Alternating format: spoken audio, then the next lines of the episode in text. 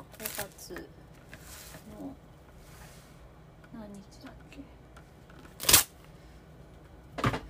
えっ、と月曜日です。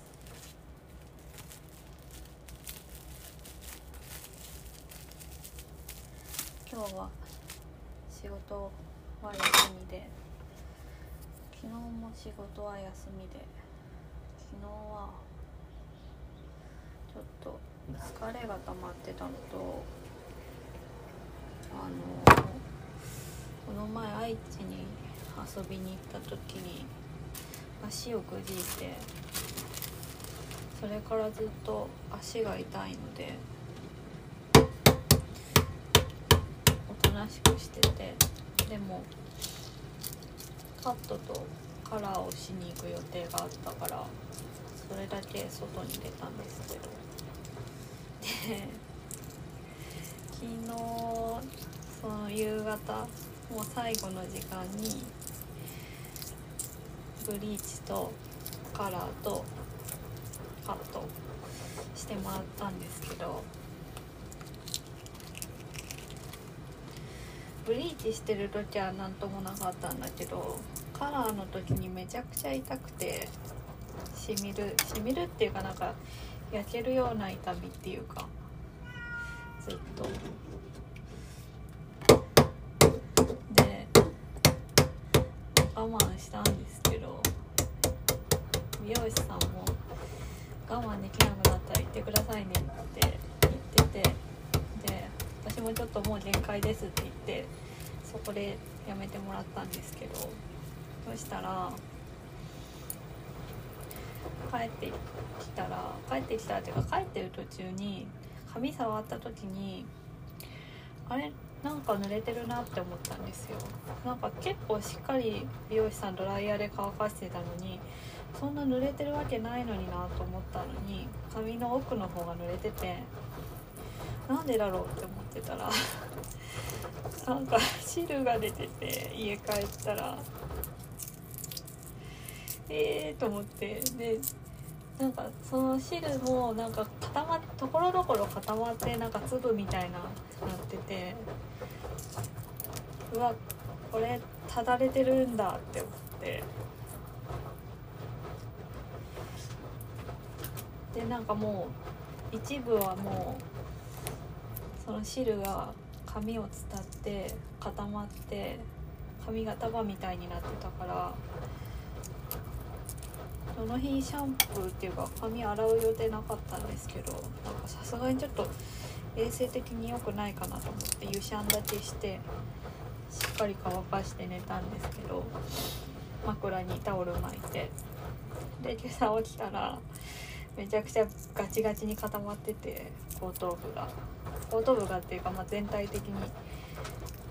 汁が出たって固まっててどうしようって思って病院に行くべきなのかなとも思うんですけど調べたらあのあんまりひどいようなら病院へって書いてあったらしい。とはいえなんかこの足をくじいた時も思ったんですけど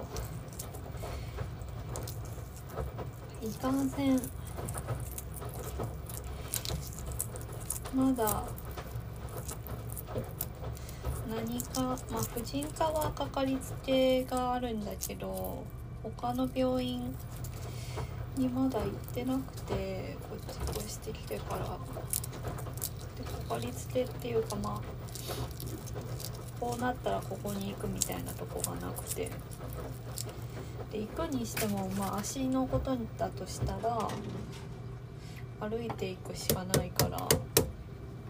あんま遠くの病院とかには行けれないし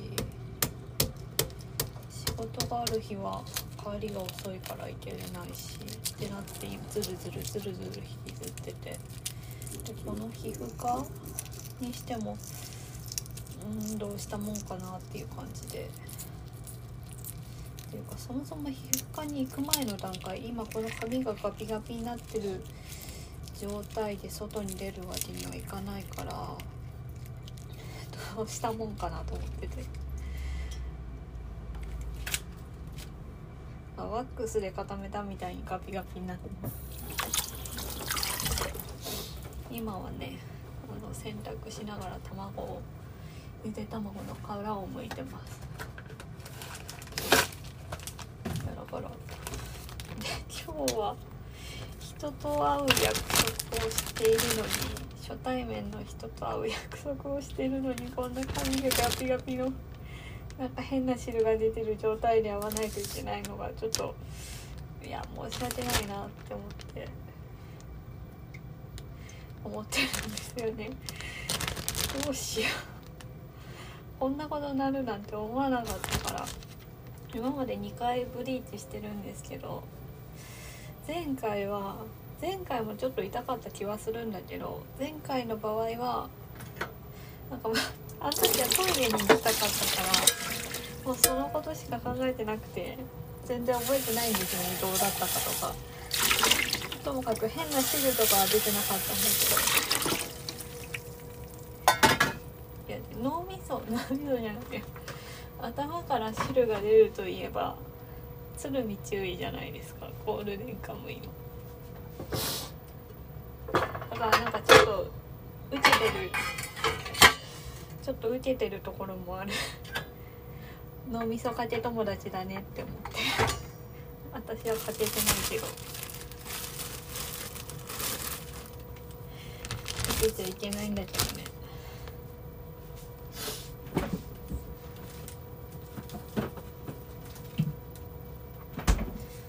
あとなんか最近ちょっと仕事が仕事がしんどいなと思ってて。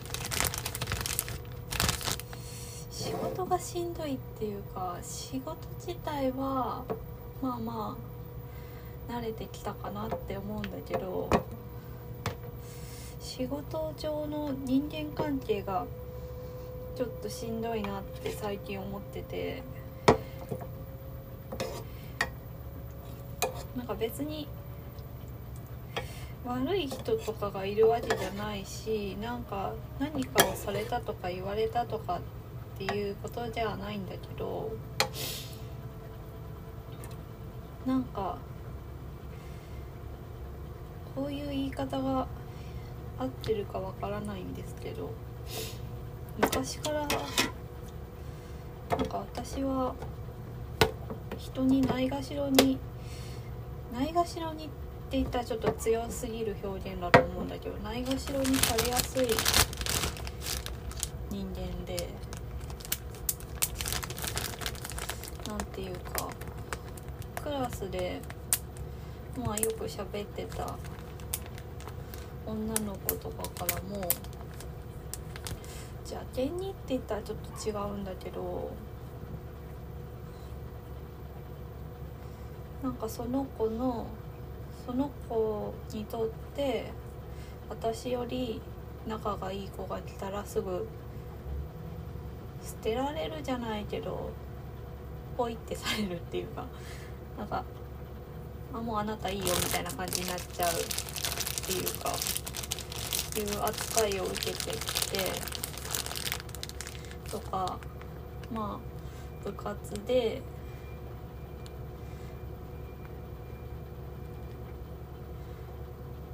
ある子はある子はっていうかまあ3人くらいしかいない中で2人はすごい先生の目に顧問の先生の目にかけてもらえるんだけど私はすごい放っておかれるとかっていうことが多くてまあそれはもしかしたら私の側に原因がもしかしたらあったのかもしれないんだけどあまりにもそういうことが今までの人生で多くて、まあ、だから、まあ、私の原因人が毎回相手が違うわけだから私の側に原因があるのかもしれないんだけどとはいえあまりにもそういうことが多くてで今回もなんかそういう感じになってて後から入ってきた人の方がまあ経験者で私より基本的なことはできて学校にも通ってたから専門の。基本的なことは向こうの方ができるしコミュ力もむちゃくちゃ高くて私より全然喋るし誰とでも仲良くできるしみたいな感じの人なんだけどそしたら上司が結構その子に対しては態度がすごい柔らかい感じっていうか教える時もなんか和やかなムードで教えてる和気あいあいとやってる感じなんですけど私の時なんかすごい硬い感じっていうか、まあ、受け手側の問題かもしれないけどすごいわなんか硬い感じっていうかちょっと怖い感じで教えてくる。でこっちもなんかそれが分かるからちょっと身構えちゃうみたいな感じになって悪循環。でなんですよね。なんか指摘とかをする時も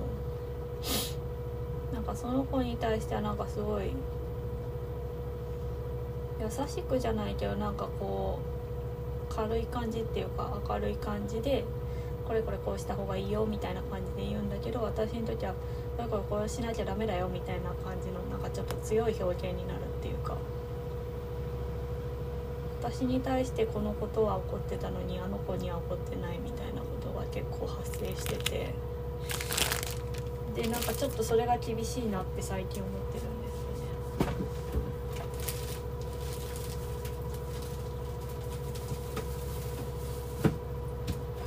だからまあ人間だから人を対等に扱うことなんてできないって、まあ、私も前の仕事で人教育とかしたことあるから分かるんだけどでもなんか結構露骨にそうだからなんかなーっていうモヤモヤがすごいあって。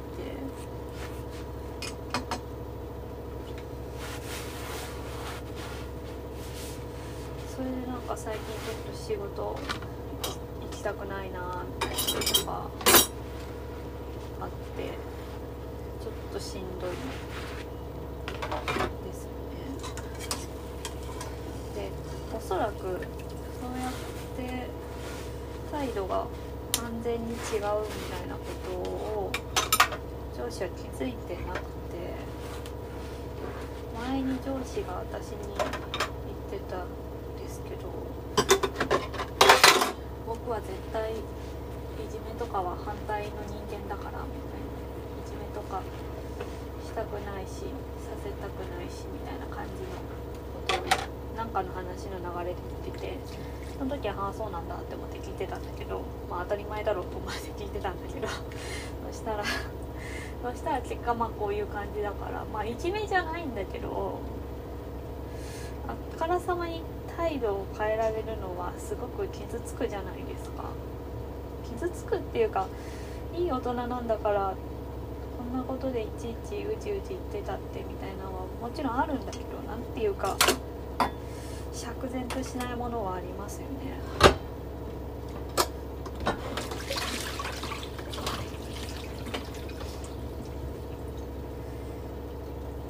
っていうことに最近悩ん悩んでるっていうかなんかもやっとしたまんま仕事してますね。多分そのもやっが私も表情かなんか出てんのかな態度とかに。なんか変な感じの空気感になってることがあって嫌ですね。なんかね私も別に人見知りとかすごいするし人になれるのにすごい時間がかかるタイプだからで今の職場の人間関係にもまだ打ち解けてないので多分すごい時間かかるんですよ本当に。前の職場の時もそうだったし。でまあ本当に仲良くっていうかなんだろう。打ち解けれたらっていうか、まあ、信頼関係が築けたら普通に軽口叩いたりとかってきたんだけどそれをなんか向こうから強要される感じがあるとょっと身構えちゃうというかっていうのがあってで結構それを求められるところがあってまあ土地柄お笑いとかなんかそういうのが盛んだからそうなのかなと思ったりしたけどちょっとそれがしんどいですよね。であと先週が本当もう失敗ウィークみたいな感じで結構でかい失敗でかい失敗っていうかまあその場で取り返しのつかない失敗を毎日してしまって ま別の失敗ですよ。そんな同じ失敗を何回もしたとかじゃなくて別の失敗を毎日してしまってそれで余計になんかもう自信喪失じゃないけどっていう感じになってるんですしんどい。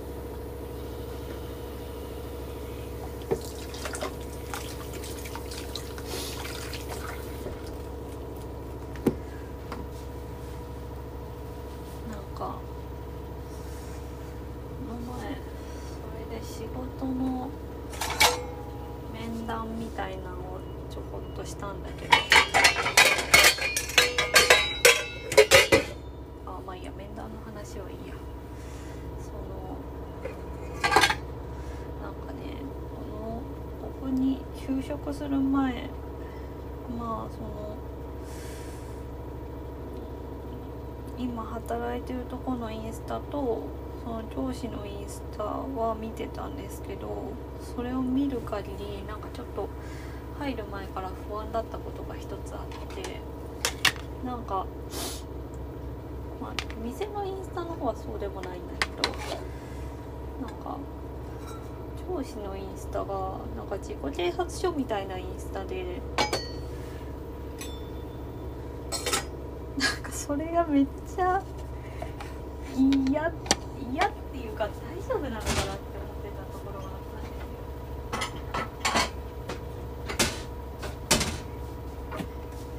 すよ。いやあの、ね、自己啓発書にすごい偏見があるんですけど、まあ、まあいい本もあるんでしょう多分。そのだけど、まあ、あんまりいい印象を持ってなくて私は。それで大丈夫だろうかって思って、まあ、結果まあ採用されたから今そこで働いてるんだけどちょっとなーっていう発言を最近ちょくちょく聞くようになってきたからとって思ってるんだけど。おっとっていうかなんていうか。数年前からよく聞くようになった自己肯定感云々とかなんかそういう感じの言葉が、まあ、私が歴に入っていく時とかにあのバックヤードっていうか裏の方で作業してる新しい人とその上司の会話の中から聞こえてきたりしてなんかね多分私もその辺全然詳しくないから何とも言えないんだけど自己肯定感どうこうっていうか自己肯定感っていう言葉って多分心理とか精神科界隈とかの用語だと私は思ってるんだけど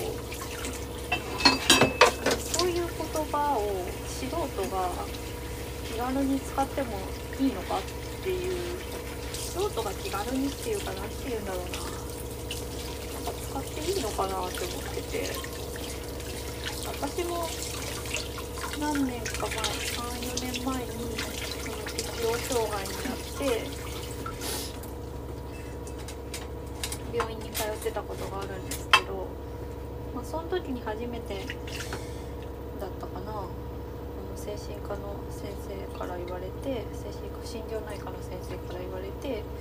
その言葉を知ったんだけどそういう先生が言うのはまだいいんですよ。使い方を分かっていってるんだろうから。だけどただこの本にこう書いてあったからみたいな感じで素人が、まあ、自分に対して使う自分がなんかなんだろうな自分の気持ちをコントロールした S とかの時のために使うのは、まあ、もう自己責任だからもう勝手にしてくださいって感じなんだけどただ素人が素人相手にそういう言葉を使っていいのかって思う。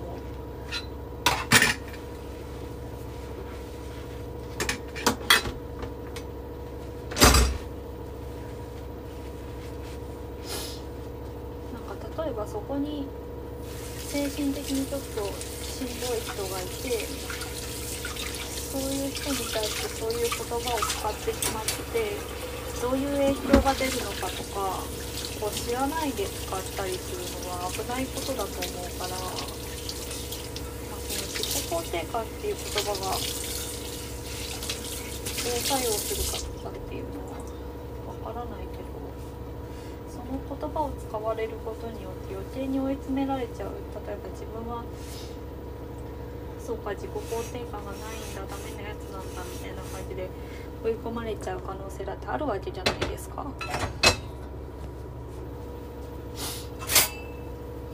からあんまりなんかああいう言葉を軽々しく使う人を信用できないなと思っててだからだから上司のこともなんかあんまりちょっと信用できないなみたいな風に傾いてきてしまってて評価が私の中の評価。がちょっとそういうのって困るじゃないですか。直属の上司を信用できなくなってるって。いやでそれはねそれを言うたら前の仕事だって私は直属の上司のことはそんなに信用してなかったんですよ。だけど周りにたくさんいたから人が。他に信用できる人が何人かいたわけですよ。だけど今の職場はもうその上司とその新しい人とあと何人かパートさんがいてみたいな感じだからなんか他に信用できる人を作ってどうこうっていう感じにはなんないんですよね。だって仮に他の人が信用できたとして雇われ雇われっていうかねそのなんか何らかのその権利を有してるわけじゃないからその人人事権っていうか人事権じゃないな何ていうか。強い力を持ってる人がいるとかじゃないから発言権があるとかそういうわけじゃないからなんかちょっとちょっと厳しいなって思ってる。ただだからといってやめるとかやめないとかっていうことにはちょっとできなくて今。まあそれは今こうしてちょっと修行じゃないけど技術を勉強しようと思って来ていてでそれがまだまだ全然レベルが達してない上にちょっと働くその何て言うんだろう労働時間とか労働内容とかの面に関しては別に特に不満があるわけじゃないからいやないわけじゃないけどその他の一般的な同業者と比べたら全然不満がないわけだからそこでちょっとやめてしまったらちょっと次の手を全く打てなくなっちゃう。からやめるとかっていうのはちょっと今できないんですね。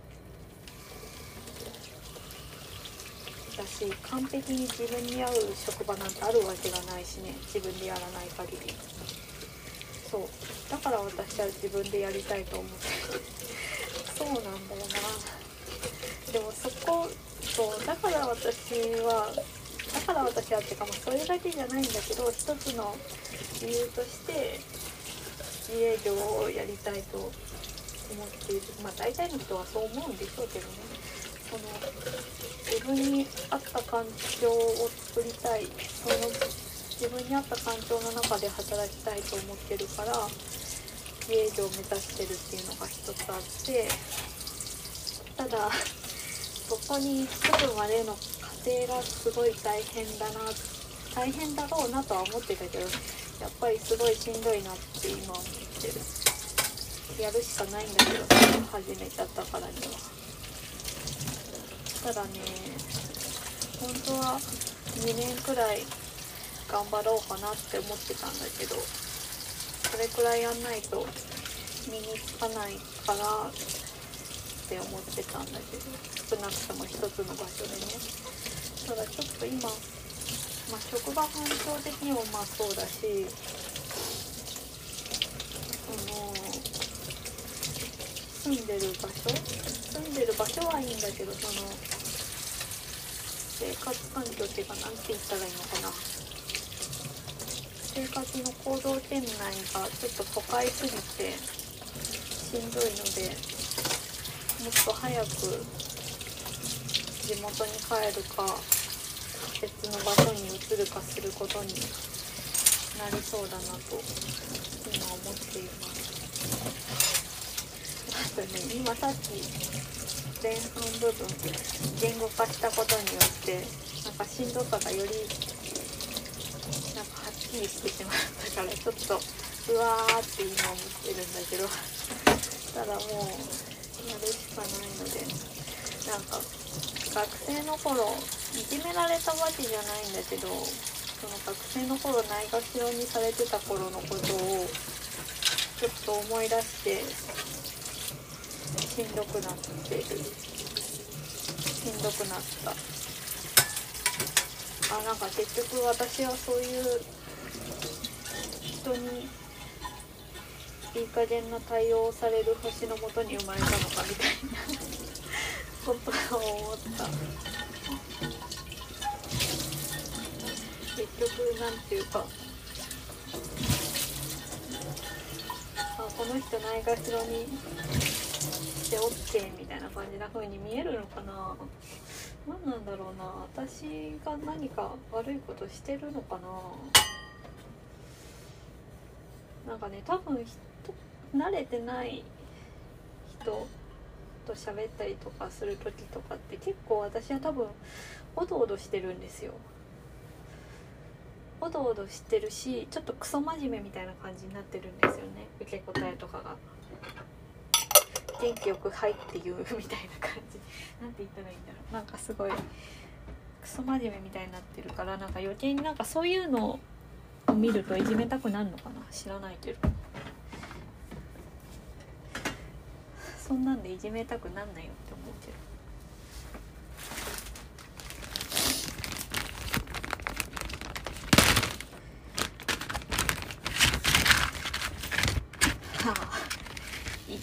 ないな仕事なんかねしかも上司が結構コロコロやることを変えるからそれについていくのもしんどい。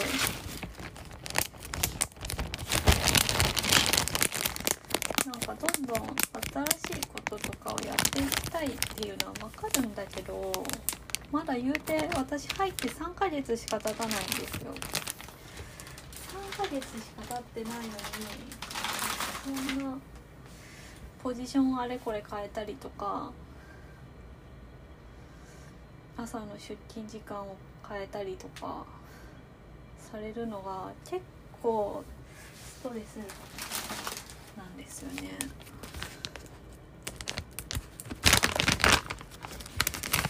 しんどいちょっとなんかある日突然仕事に行けれなくなったらどうしようとかって思ってるんだけど仕事ができない苦痛とかではないんだよな。仕事はある程度ちょっとずつできていってるできるようになっていってるっていう実感はあるんです。自分の中で。ちょっとずつ速くなっていってるって。だけどそれ私がちょっとずつ早くできるようになったっていう速さをすでに新しく入ってきた人は持っていて私頑張って身につまあそりゃそうですよ。経験者だから持ってて当然なんだけどなのに私が教えなきゃいけない。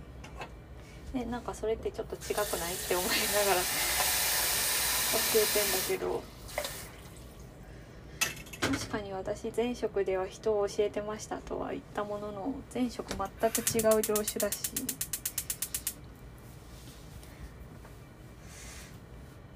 なんかめちゃくちゃだよって思いながらいつも仕事してる。いやそれで例えばそうした時に前の仕事の方が良かったのかとかなんかそういうのが浮かんだりもするんだけど確かに前の仕事は私は病気になる前までは転職だと思ってやってたからこんなに自分に合う仕事があるんだっていうか自分にもこんなにできることがあるんだと思って。今まで私は学校も親に入れって言われた学校に入って全然自分に合わないこと興味のないことをやってたから全然勉強もできなくて。それに関してはね他の英語とかなんかそういうことはできてたんだけど。ただ前の仕事でこんなにも自分にも得意人よりも得意だって言えるようなものがあるんだって思ってそれがすごい嬉しかったから転職だと思ってて。思ってたんだけど。なかなか続けることはちょっとなんていうか職場の環境がまだあと10年ぐらい後だったら違ったかもな。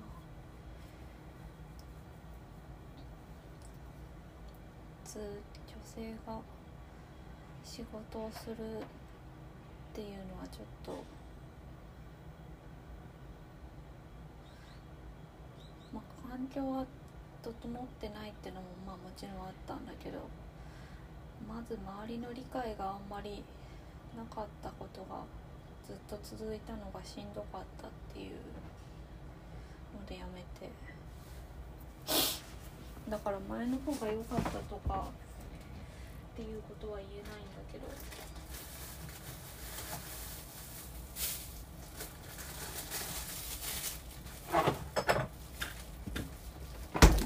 ただこうも軽んじられると前の方が良かったって言いたくなる。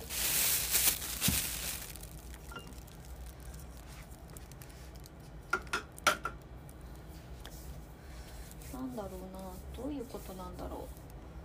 そう軽んじられるっていうか、うん、舐められるはちょっと違うんだけどね。でもなんかニュアンス的には近いかも。この人だったらこういう雑な言動して OK みたいな。うわ。今見たらキュウリが腐ってまし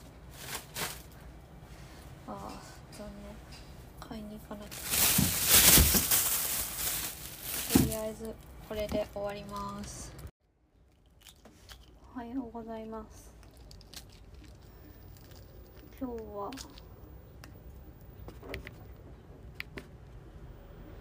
5月30日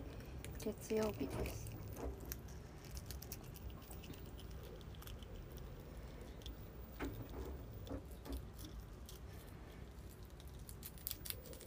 月曜日はいつも休みなので今日も休みなんですけど。えーと今日は役所に行かないといけなくて。本当はもっと早く行かないといけなかったんだけど忘れてて。ようやく覚えてたから行こうかなと思っています。いやでも他にもいろんなやりたいことっていうか用事があって出かけたいと思ってるのに。役所に行ったら結構時間取られるイメージがあるから嫌だなと思ってます。今はゆで卵の殻を剥いています。なんか今日はなんか茹で具合が悪かったのか冷やし方が悪かったのかめちゃくちゃ殻に白身がくっついちゃってもったいないことになってます。難しい。ああれかな。卵が古かったのがあるからそれでかもしれない。今剥いてるやつはめちゃくちゃ綺麗に剥けるから古いやつと新しいやつが混ざってるからそれでかも。めっちゃ綺麗に剥けた今。2個ほど完全にボロボロになっちゃって卵サラダにでもしたいけど私はそんなに卵サラダ好きじゃないから特別。うん。今日はね月曜日で平日なんですけどだいたい日曜日は商店街私がいつも買い物に行く商店街のお店はだいたい閉まってるんで買い物に行けれないんですよ。だけど月曜日は空いててだからそこにめがけて買い物の予定を作んないといけないからなんかそれがすごい嫌だなと思って。別にスーパーとかでもいいのはいいんだけど高いからそれで八百屋さんとかお肉屋さんとかあの商店街にあるお店に行くんだけど日曜日空いててくれたらね日曜日のうちにお惣菜っていうか作り置きをバッて作って月曜日全部遊びに全振りできるんだけど月曜日なんか切羽詰まったような状態で料理するの嫌なんだよな余裕がなくて。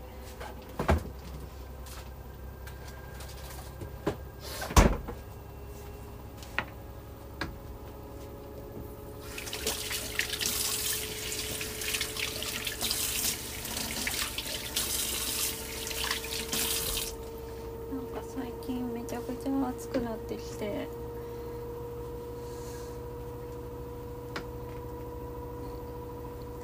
もう夏だなっていう感じなんだけど。大体多分日本全国というか北海道とか以外は多分こんな感じなのかな。ちょっと湿気も若干ある感じの暑さですよね。夏みたいなカラッとした感じじゃない。いやそのうち梅雨が来ること考えるとめちゃくちゃ憂鬱になっちゃうんだけど。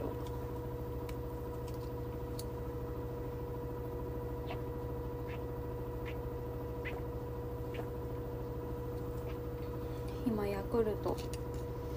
のカロリーハーフを飲みました。最近お腹の具合が悪いので。最近悪いのでっていうか引っ越してきてからこっち良かったことがないんですよ。水が合わないのかなやっぱり。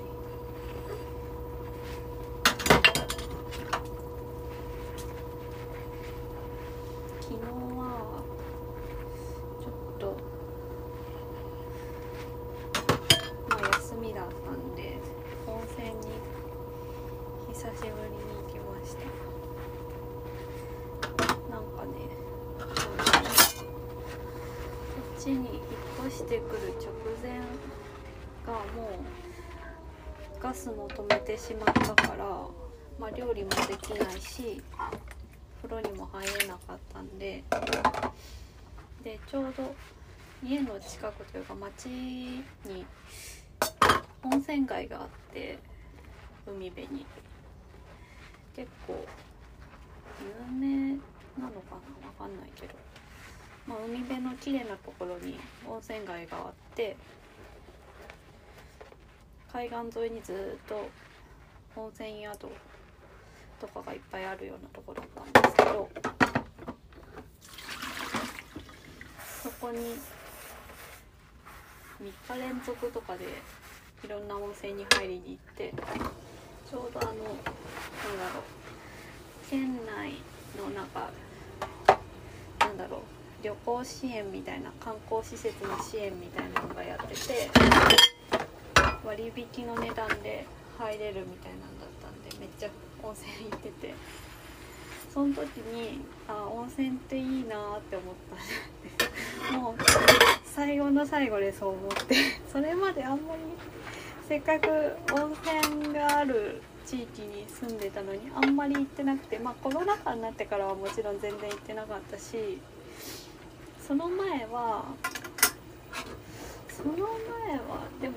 割と行ってた気がする。月に2ヶ月に1回くらいのペースで行ってたのかな。あの朝風呂が入れる温泉があって朝風呂だと200円くらい安く入れるとこがあってで景色がすごいその露天風呂が2階にあったんですけどその露天風呂はなんかオーシャンビューみたいなすっごい良かったで海辺の温泉だからちょっと塩分濃度が高いみたいなところでなんか汗もとか皮膚炎にいますよみたいな温泉でよかったんだよね。よかったんだよね。なんかいや今その昨日も思ったんだけど昨日もねちょっと前やってた仕事のこととか思い出してノスタルジーに浸ってたんだけどその思い出は補正されちゃうからいいとこしかいいところはとにかくいいように思い出されちゃうから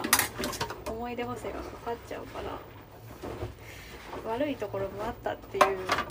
ことをねちゃんと覚えておかないとまたもしいつかそこに住むとか思った時になった時にあこんなはずじゃなかったのにみたいな。えおかしいなみたいななっちゃうからちゃんと正しくというか、ね、覚えておかないといけないんだけど。いやなんかそれで昨日その仕事のノスタルジーに浸ってた時にまあ、いいところばっかり思い出してたわけなんですけど。で私がハテナブログに書いてる日記？去年の多分今頃くらいから書き始めたんかな。多分だけど。その日記になんかまあ仕事の話もまあ書いててまあ露骨なことは書いてないんだけどその見バレするような。でなんかめちゃくちゃ怒ってた日があってまあ私は前の仕事の時は結構感情豊かというかあんまり良くない。そのまあ結構めちゃくちゃな職場だったんで結構毎日のように人にというか上司に怒って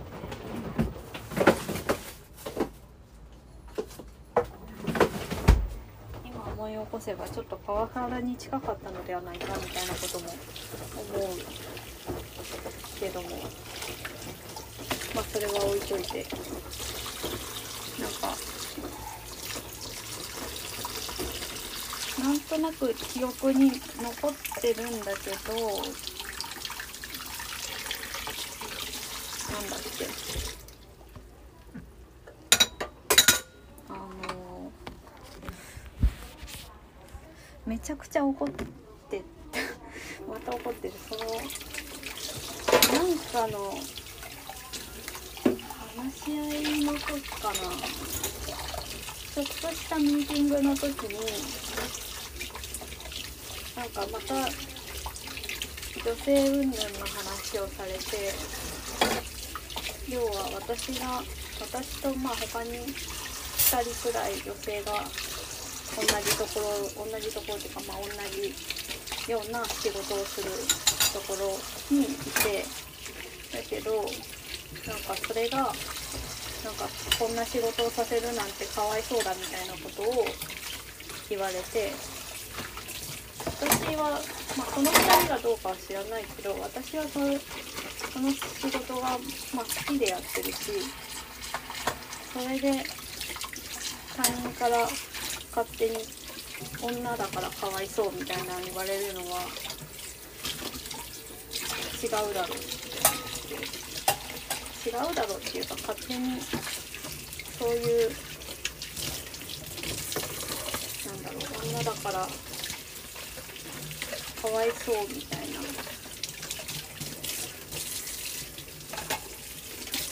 女の子なのにかわいそうみたいななんだろうレッテルを貼るなよみたいなことを思って。その多分言わあんまり覚えはっきり覚えてないんだけど言われた瞬間めちゃくちゃ多分ブチギレてて。でまあ日記によるとその後まあ言うこと言った後部屋を出てしまったらしいですね。泣いてはないと思うけどさすがにいい年だし。確かその後更衣室に行ってしばらく悶々としてからその話し合いが終わったであろう時間に戻って仲のいいおっちゃんに話を聞いてもらったような気がする。っていう話をその日記を見て思い出してすっかり忘れてたんだけどあやっぱ最悪な部分はあったよなみたいな思い出して。まあやっぱりだからそのあの職場でずっと仕事を続けていくことは厳しかったよなと思って。いやできなくはなかったかもしれないけどなんかすごいできなくはなかったかもしれないし私がうん私はその場にその職場における女性社員の中で一番長くそこにいたから長くそこにいたし今までその職種において女性がそこにいたみたいな実績がなかったからそういう実績をこの先も作り上げていく必要が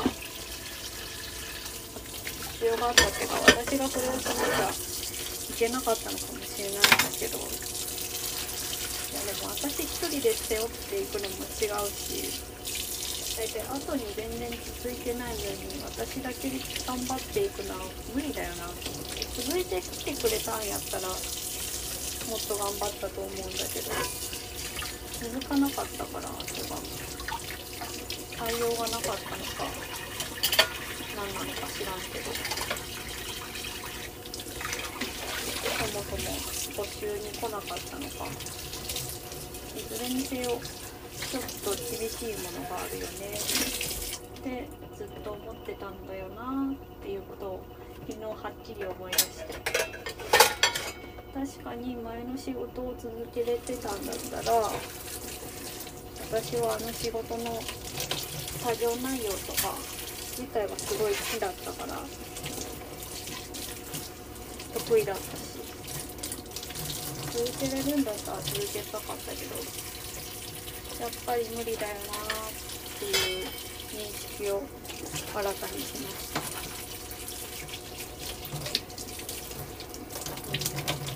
ずつくづく考えてみると離れてから考えてみると結構むちゃくちゃなことをしてたなみたいなことも思い出されるからいたたまれない気持ちにもなる。まあ、なんかその女の子だからこういう仕事させられないっていうかさせたくないみたいな気持ちは分からんでもなかったけどね。私の後に来た女性の人とかに仕事をし私が教える時とか本当にさせていいかなみたいなことをちょっと思ったりしたからまあこういう感じだったんかなとは思ったけど。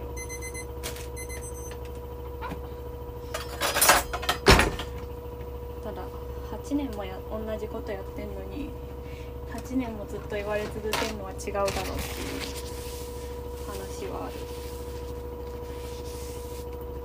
るよね。そんなん言われ続けてたら誰だってやむよ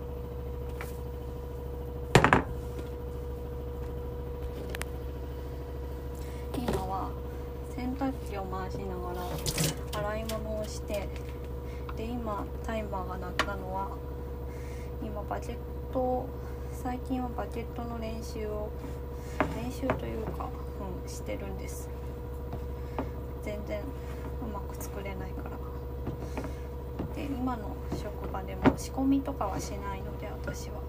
多分この先もしないのでってなると家で練習っていうかレシピを作るとかしないといけないのでそれを今やっています。なんか 先週まで先週？先週1週間はすっごい調子良かった。調子良かったっていうかなんかちょっと元気が戻ったなって感じ。元の元気が戻ってきたなって感じ。先月末に生理が来てからすっごい調子悪くて。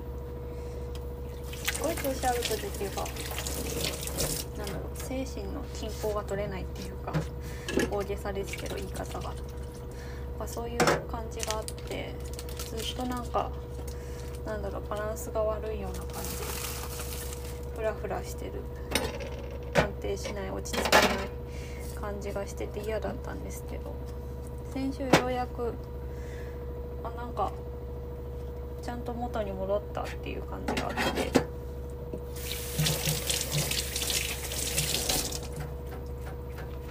だからうん。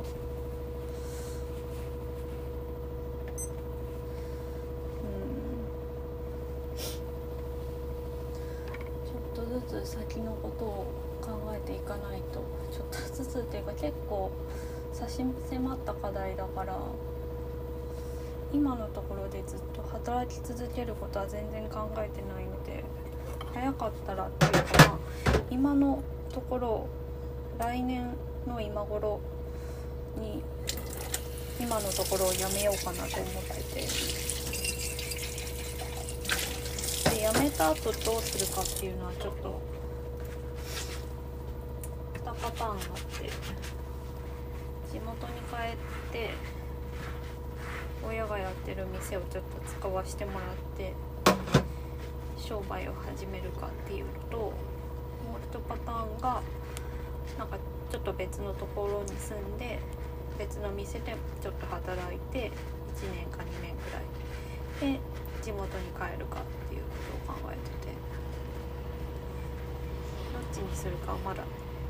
決めかねてるところですね都会は本当にもう無理だなって思ってるのでもうちょっと何ていうか緑があるようなところに季節の変化が感じられるようなところに住みたいなと思って。昨日ね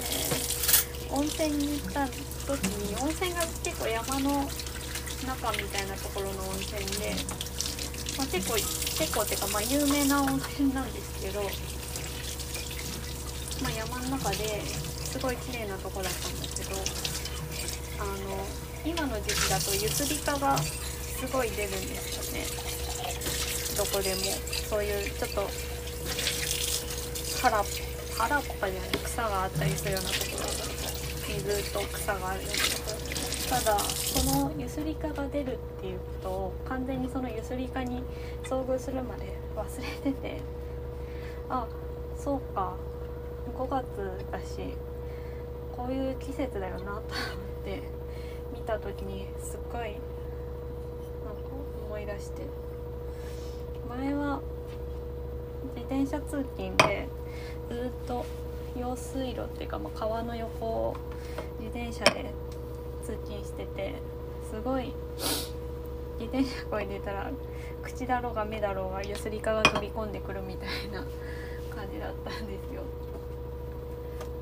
でそういう季節を感じてたんですけどあもうそういう時期か暑くなってきたなみたいな。だからねそういう変化まあゆすりかが顔に飛び込んでくるのはすごい嫌だけどそういう季節の変化は感じたいなと思っててだからそういうのが感じられる場所に住みたいなと思っています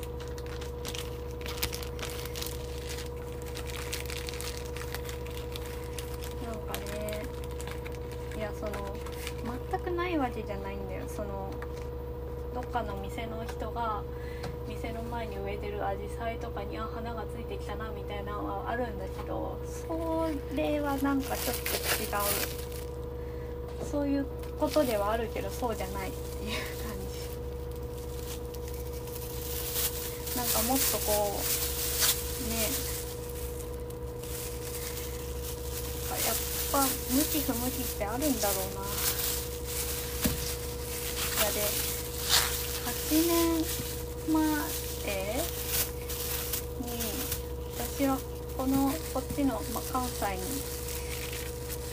半年くらい住んでたことがあるんですけどその時はもっと何て言うか田舎の方ではないけど、まあ、ベッドタウンですかねベッドタウンに住んでて大阪とかに通勤する人たちに。で通勤して行く先も田舎周りは田んぼみたいなところに通勤してきてたからあんまりそういうホームシックになんなかったのかもしれないなみたいなことを思いました。昨日気づきました。考えてみたらね。まああと周りの人に恵まれてたっていうのはあるだろうけど。同期と仲が良かったっていうか、まあ、同期がみんな大体仲良かったんで今全然1人しか連絡取らないですけどね。なんか面倒くさくなっちゃって。そうなんだよな。なんか本当に人間関係を私はないがしろにしがち何回も反省してんだけどないがしろにしがちな人間なのでもっとちゃんと大切にした方がいいと思う。今日はこれで終わります。こんばんは。今日は6月6日。月曜日です。別に月曜日撮ろうとかって決めてるわけじゃないんだけどなんかそういう感じになってます。なってますっていうか多分なんで月曜日撮ってるかっていうと明日から仕事だから何ていうか落ち着かなくて自分の考えとかを整理したいからだと思うんだけどまあそういうことで今日も撮ってます。聞いてる人がいないかもしれないけどっていうか公開しないかもしれないけど。撮ってます。なんかツイッターとかでも何回もつぶやいてることなんだけど思い出にいい思い出にいつか殺されるんじゃないかなっていうのがあって思ってて。そんななんていうかそう言うとめちゃくちゃいい思い出がいっぱいある幸せな人みたいな 言い方だけどそうないやそうかどうかは知らんけどなんていうか今が多分そんなに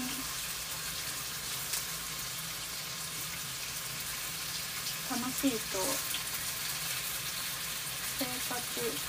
まあ仕事はまあとりあえず置いとくけど生活が楽しいかっていうとそういうわけじゃなくて。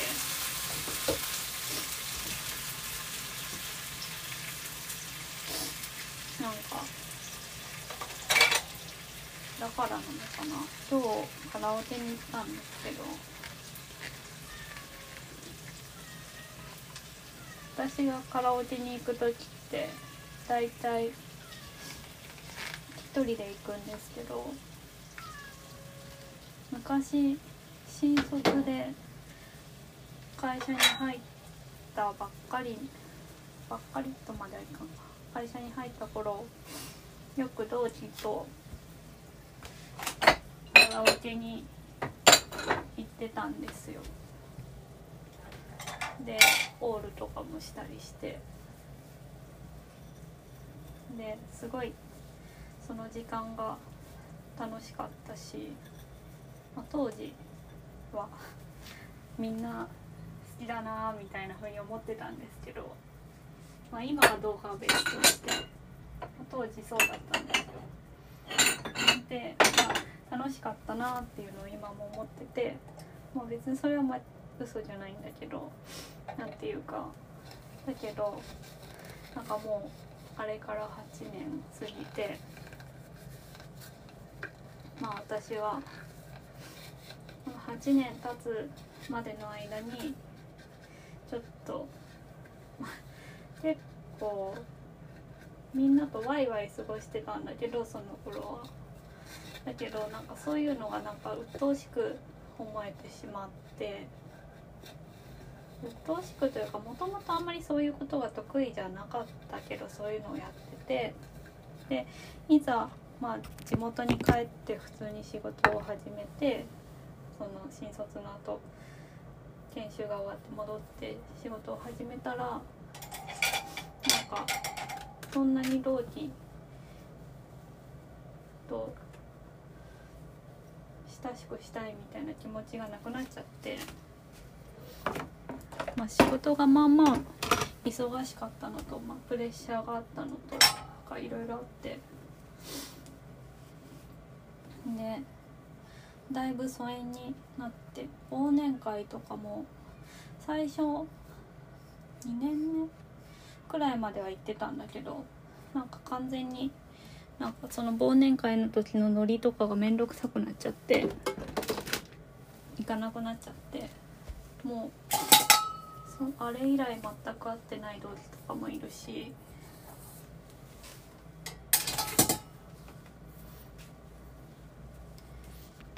まああったとして会社の研修とかであったりするだけだから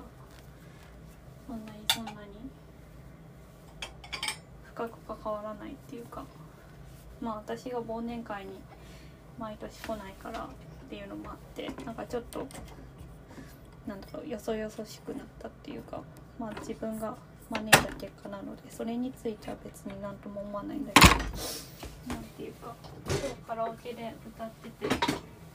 で私はあんまり流行りの歌とかに詳しくないし聴く曲も大体ちょっと偏ってるからすごくちょっとじゃないすごく偏ってるからなんかその昔その同期とカラオケに行ってあこの曲いいなみたいな感じで聴いたりカラオケで歌えるようになったりした曲とかが結構あって。でそのそれがまあポルノグラフィティとかなんだけどまあポルノグラフィティ自体は私は、まあ、当然有名だし知ってるんだけどそんないい曲だなみたいな風に聞いたことがなかったけどそのカラオケで昔同期が歌ってたの聞いてああいい曲だなって思って歌ったりするようになってで今日久しぶりに歌ったんだけどそうしたら、まあ、懐かしいなっていうのとああの頃はみんなでワイワイしてたのに、まあ、結局また一人になっちゃったなみたいなことを思ったんですよ。別にうんと私は基本的に一人で行動する方が好きなのでみんなでワイワイより、まあ、別にそれが何て言うかだから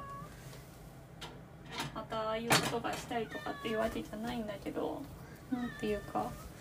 ちょっと寂しさを感じたっていうめっちゃ猫が鳴いてます今ドアを閉めて料理をしているので。でうんそうちょっと寂しさを感じたりしました今日は。そうでそういう意味で昔良かった思い出とかにいつか殺されるんじゃないかと思ってて言い方があれですけどね殺されるんじゃないかっていうのはちょっと強すぎる言い方だけどいつか本当にいつ今は全然平気だけど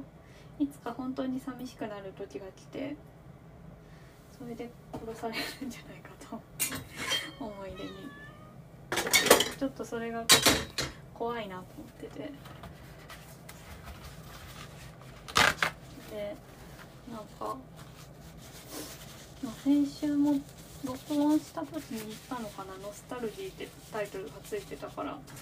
多分その話をしてる仕事の先輩との仕事の話をしてたと思うんだけどあれもねなんかまあそういう感じの話だよね。あんなに楽しかったのにみたいな。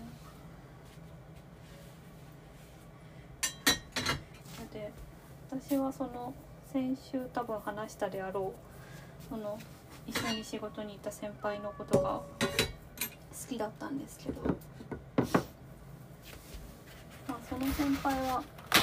職場恋愛しないスタンスだっていう人で、まあ、私も別にその先輩が好きだからって職場で恋愛はなみたいなことは思っていたので思っていたしちょっとその後私は他の社員の人からセクハラというか、まあ、性犯罪レベルのことを受けたりとかしてちょっとまあそれとかまあ仕事の変化とかで鬱になってしまったのでセクハラも性犯罪だな、っと言い方があれでした、まあ、とにかく。ちょっと疎遠に。なっちゃったんだけどいやそれでそう。その先輩について話したいなと思って今日は始めたんだよね。あの何回も話してるような気がするけど。いやっていうか。でもこれは多分もうもう絶対に手が届かないから欲しいみたいな感じになってるだけだと思うその今も好きとかではなくおそらくねもう手に入らないものって欲しくなっちゃうじゃないですか多分そういうのと同じだと思うのでまあそれはさておき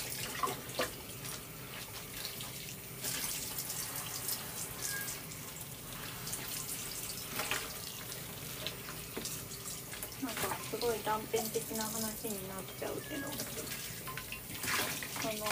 私が休職したんですよね仕事を。その先輩はもうその半年くらい前に移動で私の職場からは離れててちょっと私の職場とは仲の悪い部署部署というかの組織の方に行ってしまったのでちょっとなーって感じだったんだけど一緒に前から一緒にやってたプロジェクトというかがあってでそれ関係でずっとその休職する直前くらいまで、まあ、会話をする機会はあったんですけど顔を合わせる機会があったんですけど、まあ、その顔を最後に合わせた次の週の月曜日くらいから私が急に仕事に行かなくなっちゃって。で私がそれでどうだったんだったか忘れたけど休職するっていう話は多分最初のうちは人に伝えられてなくてちょっと体調崩してるらしいよみたいな感じだったと思うんですけど。なのになぜか全然違う部署の違う部署っていうか完全に完全にではないけど違う組織建物とかは完全に離れて全めっちゃ離れめっちゃってことじゃないけど離れて違う組織に属しているはずのその人が。休職して何日目？1週間以内だったと思うけど。に夕方いきなり電話が来ては怒られるって思って。そのそのプロジェクトの発表がもう迫ってた時期で。でまあその人は結構なんて言うんだろう。歯に衣着せぬ物言いをするというかまあでもそうでもないんだよな。何ていうか。結構はっきりものを言う人で。なんかで私は大体いつもこの人に怒られたくないなって思ってたんですよ。よくわかんないと思うけど。でそのは怒られる。電話が来た時は怒られるって思ったんだけどなんかすごい休んでるって聞いたけど大丈夫かみたいな感じの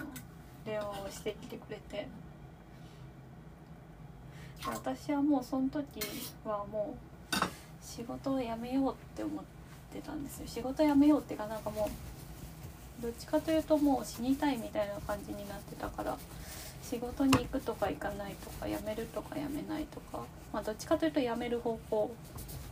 だけど死にたいみたいな感じになってて。でだけどその人は電話してきてくれてまあなんか無理せずに。しばらく休んだらいいよみたいなこととかまあそんなにめちゃくちゃなんて言うんだろう。心配してる風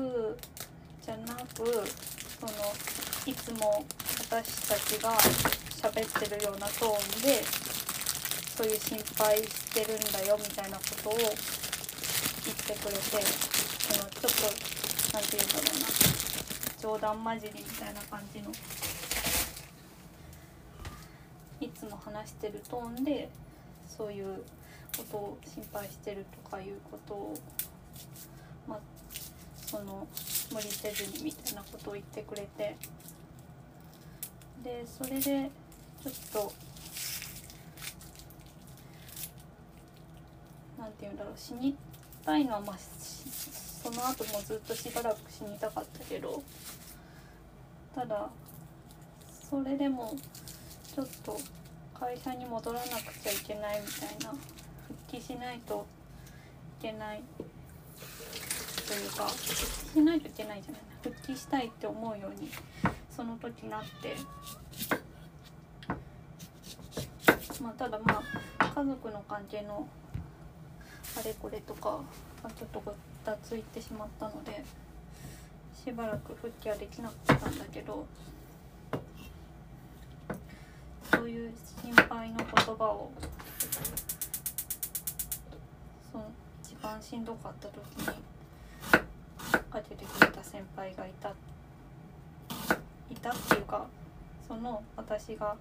まあ、好きだった先輩がかけてくれたっていう話。でまあそれで、まあ、復職して2ヶ月ぐらいしてから復職してまあ復職してどうだったのかなあってはないような気がするけど復職してちょっと気持ちに余裕が出てきたら飲みに行こうやみたいなことを言ってもらってて。でまあその最初の確か6月くらいだったけど飲み5月かな？5月だな多分。飲みに行った時に飲みに行く時にすごい嫌なトラブルがあってそのせいでちょっと食べ物食べたくないみたいな感じになっちゃったんだけどまあそれはまあいいとして飲みに行ったりとか2ヶ月に1回くらいのペースで行ってました。連れてってもらって。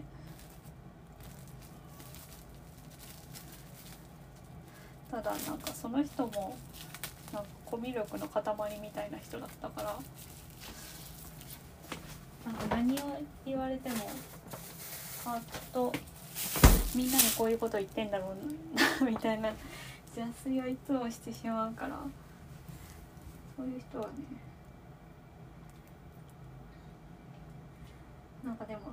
今までのまあいいややめておこう。うん。でそう飲みに連れて行ってもらったりしてたんですよね。最後に行ったのはいつなんだろうな。なんか何回くらい行ったんだろう。5回くらい行ったのかな。そんなに行ったかな。わかんないや。だいたいいつも仕事が定時で終わってから6時半くらいかなからまあ駅とかに集まって集まってっていうか2人しかいないから待ち合わせて。でなんか、まあ、適当に駅前の居酒屋に入って予約とかせずにね入って、まあ、適当に頼んで飲むみたいな感じで。なんか一回一回カップルシートに通されたことがあって。いやこれはいいのかって思ったんだけど。別に私はいいけどいいのかって思ったんだけど。まあよ別に相手は気にしてないみたいだったから。複雑な気持ちでしたけど。うん。っていうこともあった。しなんかいつもその6時半くらいに集合して多分7時くらいから飲み始めてんだけどいつも大体11時半くらいまで飲んでて一つの店でねしかも。店変えればいいのにね途中で。なんかよくそんなに話が尽きなかったなって思うんだけどなんか全然時間が経ってるような気がしなくて気づいたらいつも11時半とかになってて。でまあその飲む日は大体私は自転車を置いて帰るか置いてタクシーで帰るか、まあ、花から電車で来てたとかのことが多くて。うん。っていう感じだったんですよね。でもただなんだろうなんか最近その先輩とかまあ前に好きだった人とか付き合った人とかをのことを思い出して思い出す時に考えるんですけど私は本当にその人たちのことを好きだったんだろうかっていう。いやその好きっていうのは普通の好きじゃなくて恋愛的に好きだったんだろうかっていうことを思うんですけどそもそも恋愛的に好きってどういうことって思ってまた猫がやってきました。でその恋愛的に好きとか、まあ、愛するとかっていうことってどういうことって思って。正直今まで付き合った人についてはなんか別に特別こっちが好意を抱いたとかじゃなくてなんか流れで付き合うことになったみたいなことが多かったんで多かったっていうか今までそういう付き合い方しかしてこなかったからなんかあんまり分かんなくて。だってそれに例えば小学校頃好きだった子とかって言うとなんかもう全然なんか顔がかっこよかったからみたいな感じになってきちゃうし。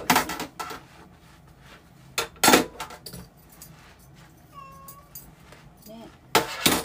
わかんないなんか昔その先輩と仕事で車でちょっと遠方に行った帰り道、まあ、帰り道3時間くらいあるんですけどその3時間の間にまあおしゃべりしててずっと。でそのおしゃべりしてる時になんか恋愛の話になって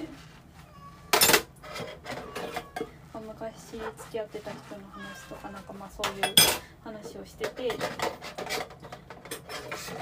か好みのタイプの話になったんですよ。でも好みのタイプってそもそもあるかっていう話になってそもそもあるかっていうか私がそういう風に言ったんだったかな好みのタイプとか最近よくわかんないみたいなことだ気が。するなんか実際みんな好みのタイプってあるのかな？なんか例えばうんと自分より背は低い方がいいとか高い方がいいとか、まあ、高すぎない方がいいとかなんか眼鏡かけてる人が好きとかなんかそういう傾向みたいなのがあるかもしれないけど内面部分とかで何ていうかタイプってあるのかなって思ってっていう話をあの仕事で徹夜した車中の中で話してたことがありました。か今考えるとその人とした仕事全部エモいんだよな、まあ、そういう部分しか思い出してないからだと思うんだけど実際の仕事自体は結構ハードなのでハードだしなんか日中仕事した後に行って徹夜して帰ってきてまた帰ってからの仕事だったから意識が朦朧としてるんですよね大体そういう時って。だからあんましいいことしか覚えてないんだと思うただああいう仕事は楽しかった何が楽しかったってその行き帰りの車中が楽しかったんですよ私は仕事は別にまあ好きだからいいけど節約してするのはしんどいけどちょっといつもより多くもらえるし給料は。勉強にもなるから好きだったしだけど一番好きだったのは車中の話が好きだった。車中おしゃべりするのが好きだったずっと。なんか大体いつもその人が 居座ってるの。猫がドアの前で大箱座りしてます。なんか大体いつもなんていうか。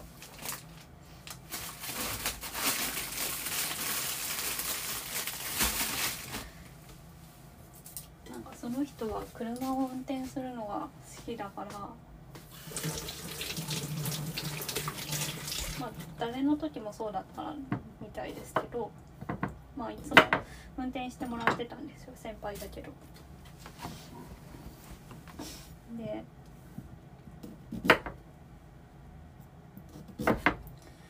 まあそのまあ人によって考えは違うだろうけど人に運転してもらっといてかつ職場の先輩でなのに助手席で寝てるのはありえないなって思っててだから私が寝ないためとまあ先輩が眠くならないようにするためにずっと私喋ってて。まあ、よくそんなに話題があったなっていう話なんですけどね、まあ、その先輩がまあ聞き上手だっていうのはあると思うんだけど、うん、なんかその話を、うん、ずっとしてたあれが なんかねいやなんか私はなんかこの前この辺の話じゃないけど別の似たような話を職場の上司というかに話してたらなんかすごいなんだっけメルヘンチックだねって言われてなんか多分その上司はあんまり言葉選びが下手な人だからメルヘンじゃなくて何ていうか感傷的な話だねみたいなことを言いたかったんだと思うんだけど。なんかそのまあそうなんです。私は鑑賞に浸るのが好きなので あんまり良くないけどね。好きなので。であれ何の話してたんだっけうんそうえなんだっけあのそうあの月並みな言葉ですけどいやこの時間がずっと続いたらいいのになみたいなこと 当時思ってたんですよね。そのまあその人のことが好きだからとかっていうのもまああるんだけど実際楽しかったからそういうのがなくても多分どうなんだろう。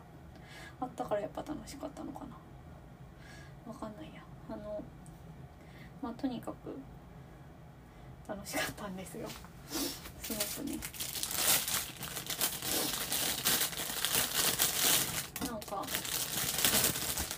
普通は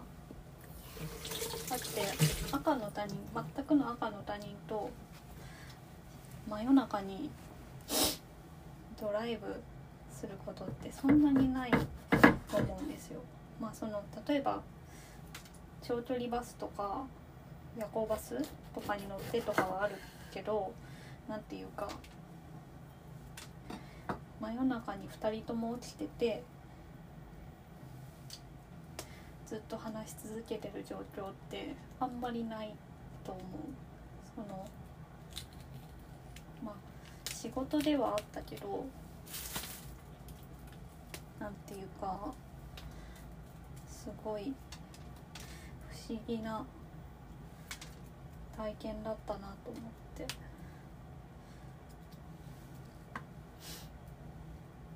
まあそういう仕事をしてる人は日本全国いっぱいいるんでしょうけど深夜帯の工事の人とかね。そういう仕事の人はたくさんいるけどタクシーの運転手さんとか。だけどああいう風にな経験ってなかなかないなぁと思って楽しかった。うん。なんかだいたい夜のまあ8時くらいに8時は早いかな10時くらいに呼び出されて出てきたとして職場に。でそっからまあ3時間くらいかけて現場に行って。でそこで仕事をして。まあ大体早くて3時。遅くて4時くらいまで仕事がかかって。でまあそっからまた3時間かけて帰ったら6時とか7時とか早くて3時はちょっとあれか。早くて2時半とかかな。分かんないよ。もう昔のことだから。でそう。で帰って帰る途中だからまあ冬とか夏とか時期にもよるけど車乗ってるとだんだん夜が明けていくんですよ。で私たちは大体大体ってことはないけど、まあ、東に行くこともあれば西に行くこともあってまあで私が印象に残ってるのはそんなに西行ったかな？西に行った時のことをよく覚えてて西に行くと帰りは東に向かって走っていくじゃないですかそうするとだんだん海の向こうとか山の向こうの方から明るくなっていくんですうっすら。でその自分らの職場の近くの町までだんだん西の方はちょっと田舎の方なんでで東の方に行くにつれてちょっと町になっていくんですけどそうするとちょっと自動車道とかの交通量が増えてきたりとかもう明るくなったらあこの人たち通勤して今から会社に行くんだろうなみたいな車の人とかが増えてきて私らは今仕事終わって帰ってきてまだこれから仕事だけどねみたいな ことを思いながら。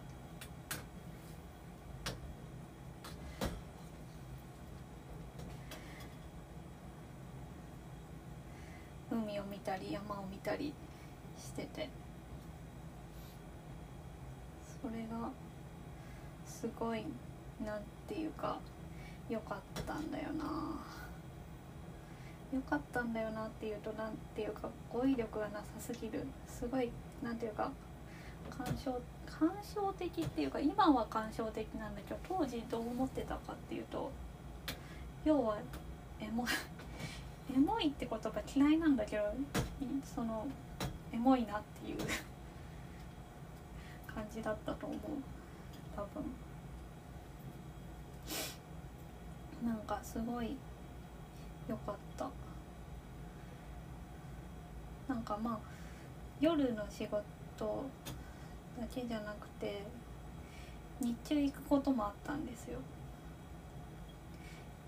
一回東の方に行った時に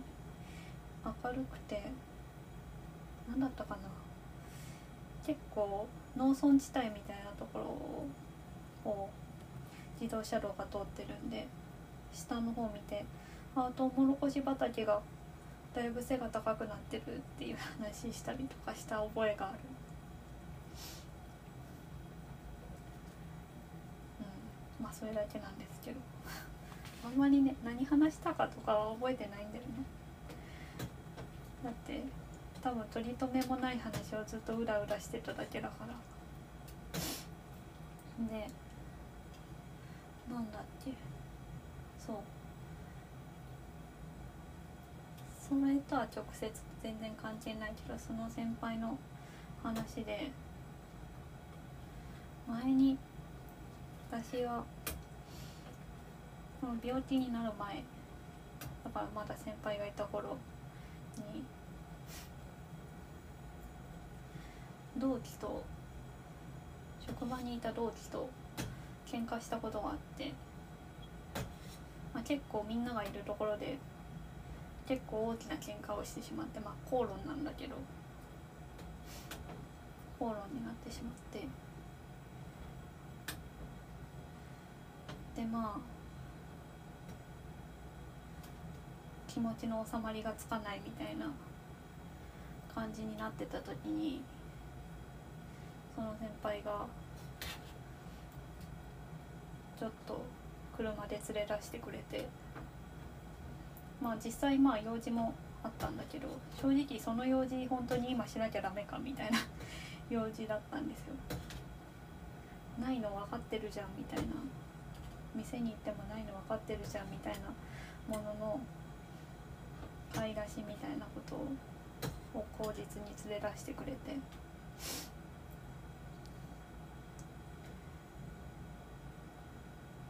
まあ車中でその喧嘩に至る喧嘩に至った理由とかそのことについて思うこととかを聞いてもらったりしたことがあってめっちゃいい先輩だったな。っ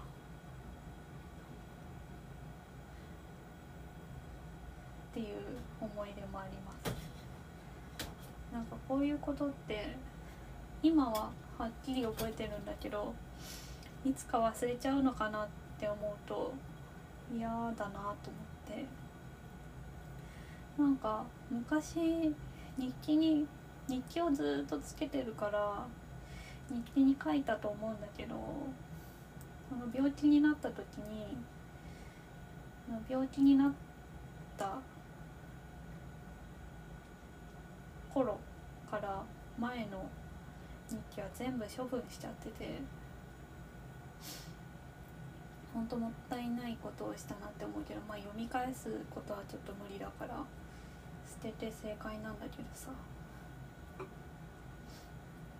ちょっとでもこういう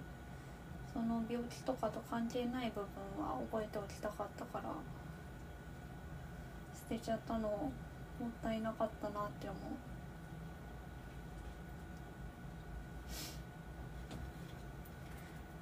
そうなんか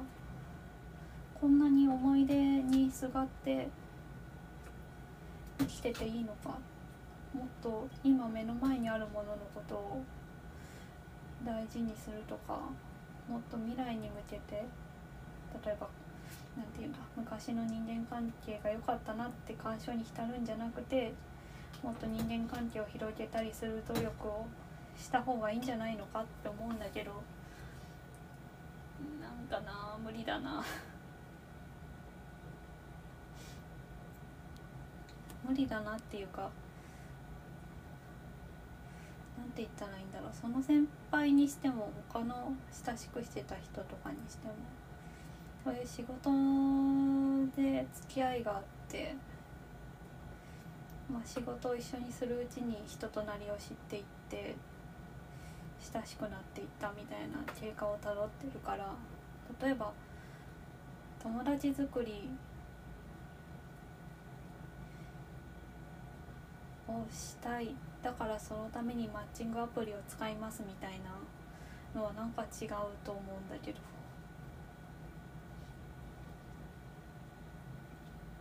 なんか違うと思うんだけどって思いつつ今のこの状況じゃあ新しく交友関係が広がっていくことはないなと思っててかといって前のその職場の人間関係が復活することはないだろうからなあと思って。なんかねまあ、またその先輩の話になるんだけどそのちょっと前にも言ったかもしれないけどなんかまあそのうちの部署と仲の悪い組織の方に行っちゃったからだいぶ疎遠になっててでちょっとトラブルもあったから結果的に私がその先輩に利用されたみたいな感じになった事件があってでそこからさらに疎遠になっちゃってで最後の方私が退職する時にみんなの一斉メール退職の一斉メールでしか挨拶ができなくてまあコロナ禍だったっていうのもあってまあ今もだけどその会って挨拶とか全然できなくてそのことがずっと後悔で残ってて今更連絡するのはなあみたいな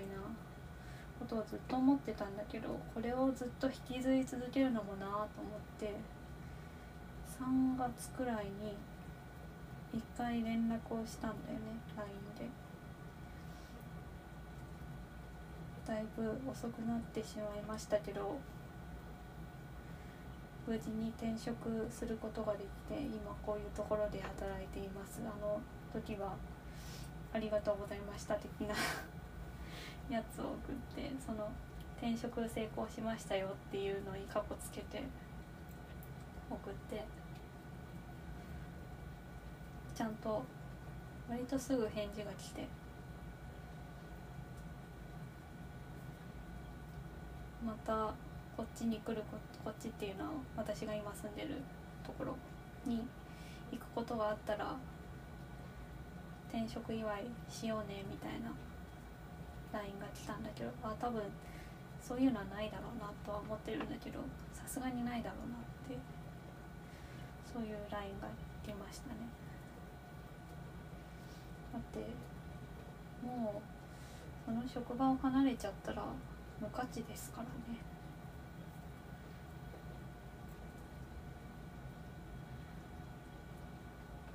無価値っていうかなんか仮にもしその先輩に好かれてたとしてでもその先輩が好きだったのは仕事その仕事をしてた私が好きだったのではないかみたいなことにを思う。私自身ではなく。で私もその仕事から離れちゃって。で私が好きだったのはその仕事をしてるというか一緒に仕事をしてたから好きだっただけなのではみたいなことも思う。まあいずれにせよ自由ですけど。でももう一度会って話せるならちゃんと話したいなって思うけど無理かな。もう会うこともないかな。っていう鑑賞の話でした。長くなりました。終わります。